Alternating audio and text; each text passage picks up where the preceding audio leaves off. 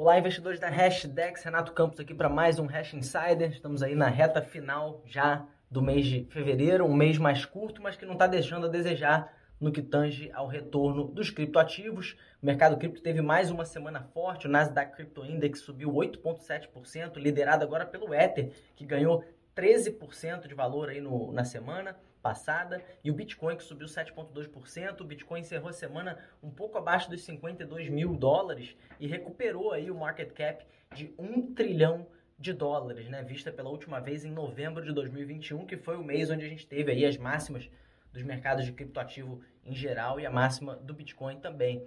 É, falando aí da, da, das notícias relevantes da semana, a recente adição aí de Bitcoin ao portfólio All-in-One da Fidelity Canadá. Para quem não sabe, a Fidelity tem um ETF chamado All-in-One, que é um ETF basicamente aquele 60-40, né? 60 de renda fixa, 40 de renda variável, e aí tem modalidades diferentes desse ETF ali de acordo com o risco do investidor, mas fato é que esses ETFs lá no Canadá da Fidelity vão adicionar Bitcoin, né, o ETF à vista de Bitcoin no portfólio deles, independente do nível de risco. Então, alguns, um ETF adiciona 1%, o outro 2%, o outro 3%, mas fato é que adiciona aí criptoativos, reconhecendo aí a crescente aceitação de cripto e promovendo ainda mais a ideia de ativos digitais como diversificadores de portfólio, que também pode ajudar aí a adequar o perfil de investidor conservador a uma classe é, de ativos nova, né, dependendo do percentual que você coloca no ETF.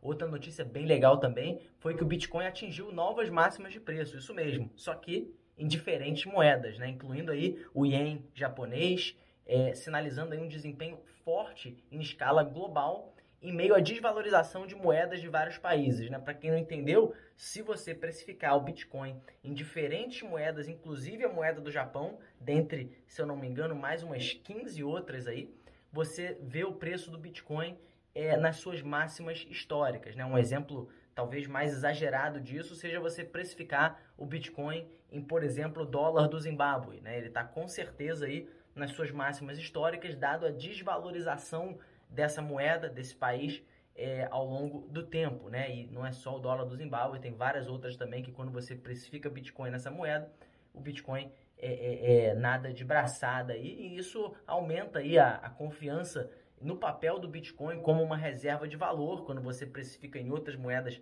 mais fracas, vamos dizer assim, e também um seguro contra políticas monetárias prejudiciais aí de bancos centrais.